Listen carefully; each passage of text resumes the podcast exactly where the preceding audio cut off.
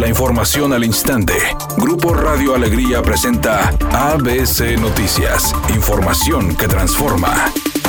El secretario de Salud en el Estado, Manuel de la O, dijo que no comparte la postura de los estudiantes de medicina de la Universidad Autónoma de Nuevo León por el paro de labores por no ser incluidos en la estrategia de vacunación anti-COVID y al considerar los ahijados les pidió paciencia para la llegada de más dosis, aclarando que no son pasantes ni médicos de servicio social, son estudiantes de medicina. Además dijo que solicitará a las autoridades del gobierno federal que los incluya, mencionando que no es necesario convocar a estudiantes de medicina de otros estados para cubrir los espacios de quienes suspendieron actividades, que cuentan con suficientes residentes y alumnos. Mientras el Colegio de Médicos de Nuevo León invitó a través de Twitter a todos los profesionales de la salud del sector público, social y privado del Estado realizar una protesta en la explanada de los héroes el próximo sábado 6 de marzo a partir de las 14.30 horas en solidaridad con los estudiantes de medicina.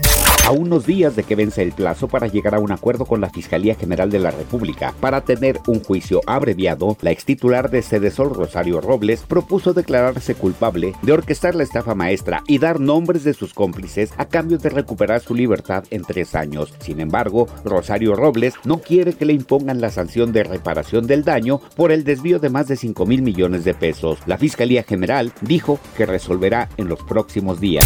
Francisco Ricardo Sheffield Padilla anunció su renuncia como titular de la Procuraduría Federal del Consumidor a partir del 15 de marzo para buscar la alcaldía de León, Guanajuato con Morena, dejando en su lugar a la actual subprocuradora de servicios de la Profeco, Surit Romero.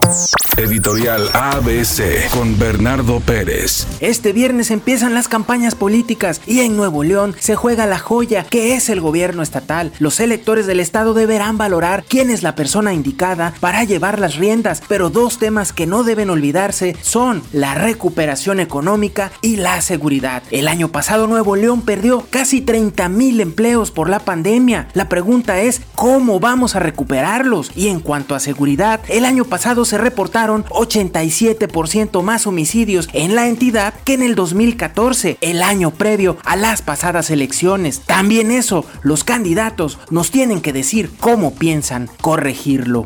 La empresaria y socialité Kim Kardashian mantendrá la propiedad de la mansión de casi 1.400 metros cuadrados que compartía con su expareja, el cantante Kanye West, de quien se está divorciando. La pareja adquirió ese domicilio ubicado en California en el 2014 por 20 millones de dólares y le invirtió otros 20 millones en una renovación masiva. La decisión de que Kim Kardashian sea la dueña del inmueble permitirá que los cuatro hijos que comparte con Kanye West permanezcan en el único hogar que han conocido hasta ahora.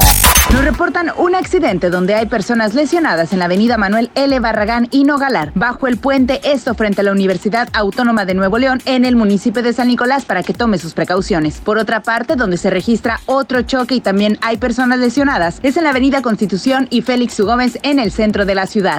Es un día con escasa nubosidad. Se espera una temperatura máxima de 28 grados, una mínima de 22. Para mañana viernes 5 de marzo se pronostica un día con escasa nubosidad. Una temperatura máxima de 28 grados y una mínima de 16. La temperatura actual en el centro de Monterrey 24 grados. ABC Noticias. Información que transforma.